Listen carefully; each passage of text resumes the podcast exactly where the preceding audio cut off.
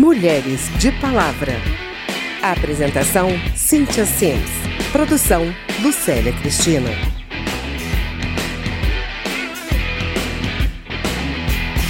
Olá, meu nome é Cíntia Simes. Seja bem-vinda ao programa Mulheres de Palavra. Muito antes das nossas avós e bisavós chegarem a este continente, as ancestrais delas já estavam aqui.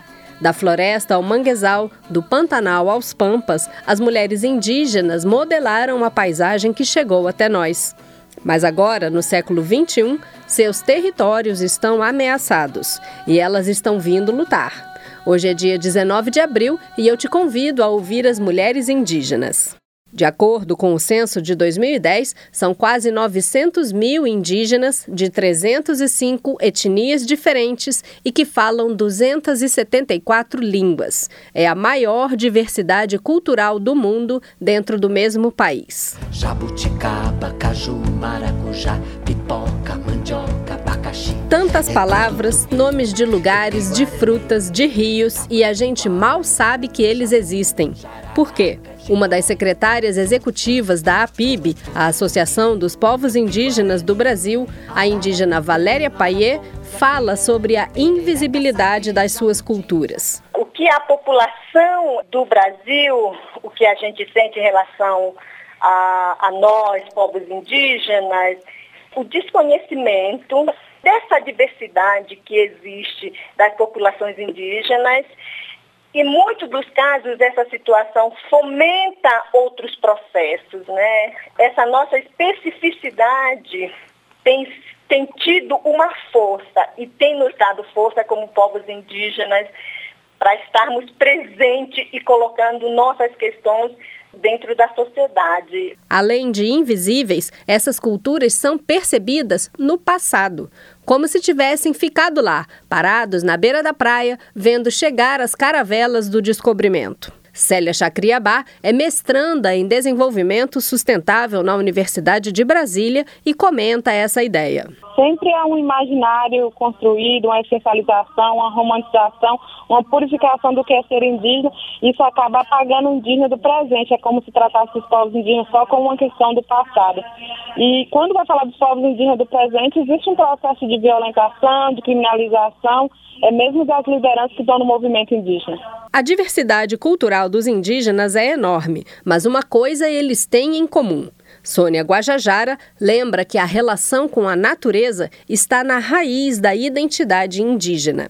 O fato da, da gente é, vir né, da originalidade desse, desse país, né, nós, é, nós temos muito essa, essa relação direta com a nossa ancestralidade e com a natureza.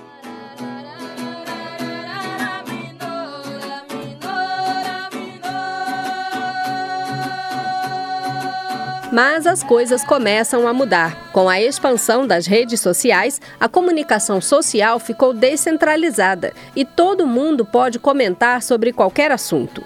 É uma nova esfera pública que ajuda a trazer à tona a questão indígena, de acordo com Sônia Guajajara. Tem a mídia tradicional aí que deturpa muito né, a realidade sobre o, o, modo de vida ou sobre os indígenas da atualidade.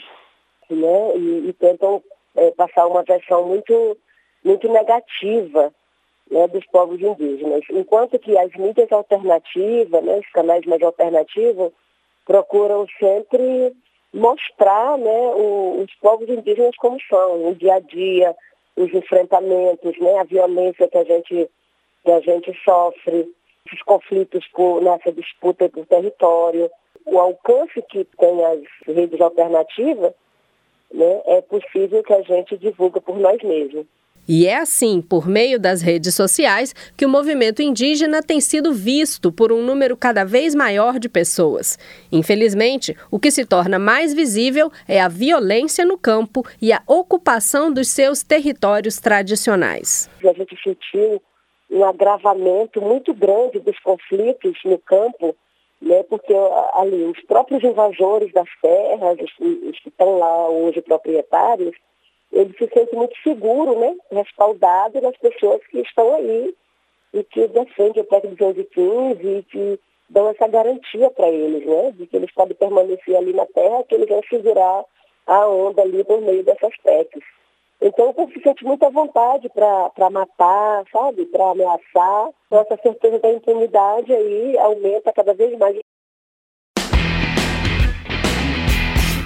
A proposta de emenda à Constituição, PEC 215 do ano 2000, reconhece como territórios indígenas apenas os que estavam habitados em outubro de 1988, data da promulgação da Constituição Federal. Mas esse marco temporal de 88 para reconhecimento de áreas indígenas é criticado por especialistas e entidades defensoras dos direitos indígenas. A tese do marco temporal desconsidera o processo de expulsão que muitas comunidades sofreram, às vezes até por obra do Estado, em nome do desenvolvimento econômico. Para construir uma estrada ou uma hidrelétrica, por exemplo, Milhares de pessoas foram removidas das terras onde viviam há séculos. Célia Chacriabá explica por que o território tradicional é tão importante para os índios. Na verdade, nós vivemos um dos momentos, um marco mais histórico dos povos indígenas, onde o marco temporal apresenta como uma ameaça muito forte, porque não dá para a gente pensar que nós, povos indígenas, temos autonomia se nos nega o território. E quando a gente amputa um direito, é parte do nosso corpo, é como o útero retirado do nosso próprio corpo da mulher quando nega o território. Sônia Guajajara denuncia o que ela chama de aliança entre os três poderes para fazer aprovar propostas que ferem direitos já conquistados pelos indígenas. Essa aliança é muito clara né, entre o executivo, legislativo e judiciário, onde é para atender seus interesses e, e, e encurtar o caminho. Hoje, no Congresso Nacional, há em média 182 medidas tramitando que, de alguma forma, tem a ver com o ataque aos direitos dos povos indígenas. Né? Seja no, no âmbito da tentativa de autorizar a mineração né, nas terras indígenas, a PEC 215, que por algum momento a gente conseguiu arquivar e depois foi colocado de novo para a pauta, né? E projeto de lei também aí, que, que diz respeito à, à flexibilização do licenciamento ambiental, né?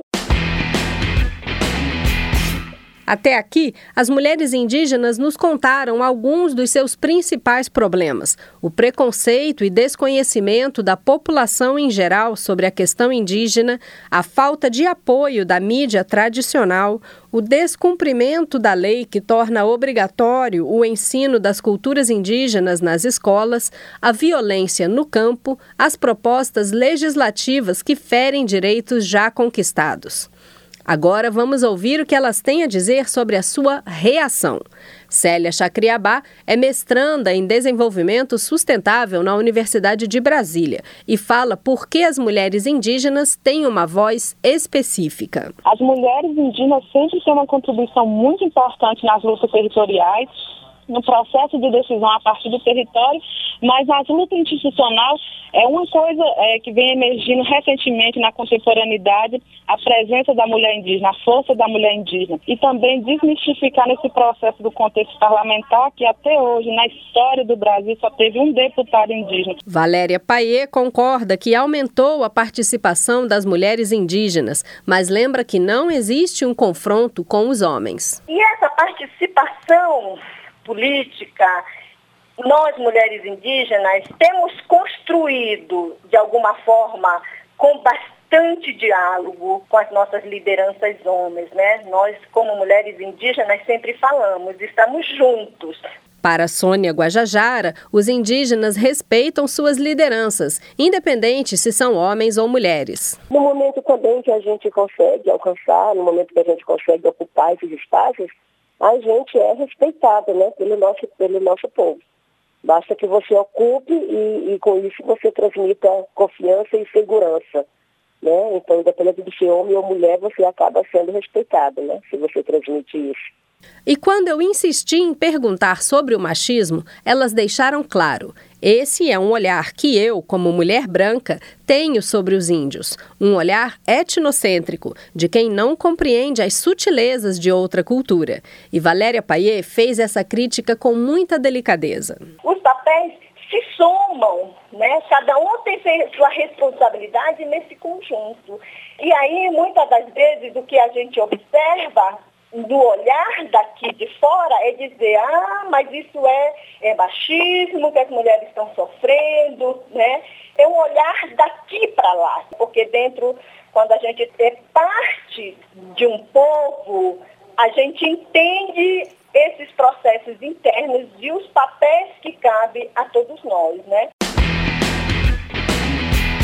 Mas se engana quem pensa que o índio quer viver isolado lá na aldeia.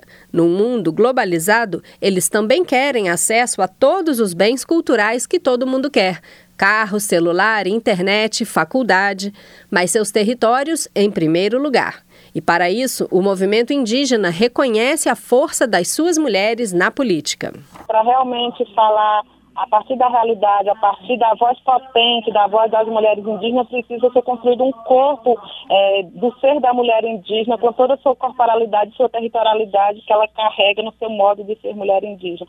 Então, precisa sim, carece tanto de pessoas do movimento indígena dentro da política parlamentar, principalmente do corpo da mulher indígena, que é uma voz potente que está se emergindo também dentro do contexto, frente a um processo de luta muito estratégico nesse momento que nós estamos vivendo, num momento de ré negativo, que é o retrocesso de direitos. Célia Chacriabá veio de Minas Gerais e mora em Brasília, onde faz mestrado em desenvolvimento sustentável. Valéria Paier saiu do Pará e também veio para Brasília para ser uma das secretárias nacionais da APIB, a Associação dos Povos Indígenas do Brasil. E Sônia Guajajara veio do Maranhão para se aproximar do centro de poder político do país. Sônia avisa que as mulheres indígenas estão chegando com tudo. Tem uma mulherada aí muito forte, muito potente que está chegando e que está também assumindo esse protagonismo. E acho que não tem mais o que esperar, sabe? Não tem mais o que a gente ficar é, planejando para o futuro, não. Acho que o, futuro é agora, né? E, e nós, mulheres, que estamos sentindo toda essa, essa violência, né? esse ataque aos direitos, acho que é hora da gente começar também a meter a cara e assumir mais esses espaços na política institucional. Né? Nós temos que realmente assumir os espaços de poder. As eleições estão aí, nesse ano de 2018, para deputados federais, senadores, governadores e presidente da República. E Sônia Guajajara lembra que as mulheres têm que entrar na disputa eleitoral, mas não só para cumprir a cota de candidaturas femininas, que é obrigatória por lei. A gente sempre lutou muito por, por igualdade de direitos, né? E, e, quando a gente diz igualdade de direitos, não é que todo mundo tem que ter direitos iguais, mas cada um tem que ter, tem que ter direitos, né, considerando as especificidades de cada povo, né, mas igualdade de participação para as mulheres, é, acho que a gente não, não, tem que ficar se contentando com cota, sabe? E principalmente na política, acho que a, a as mulheres não têm que estar ali só para compor a cota de, de legenda. Não, as mulheres têm que entrar e ter um espaço de protagonismo também na disputa, né?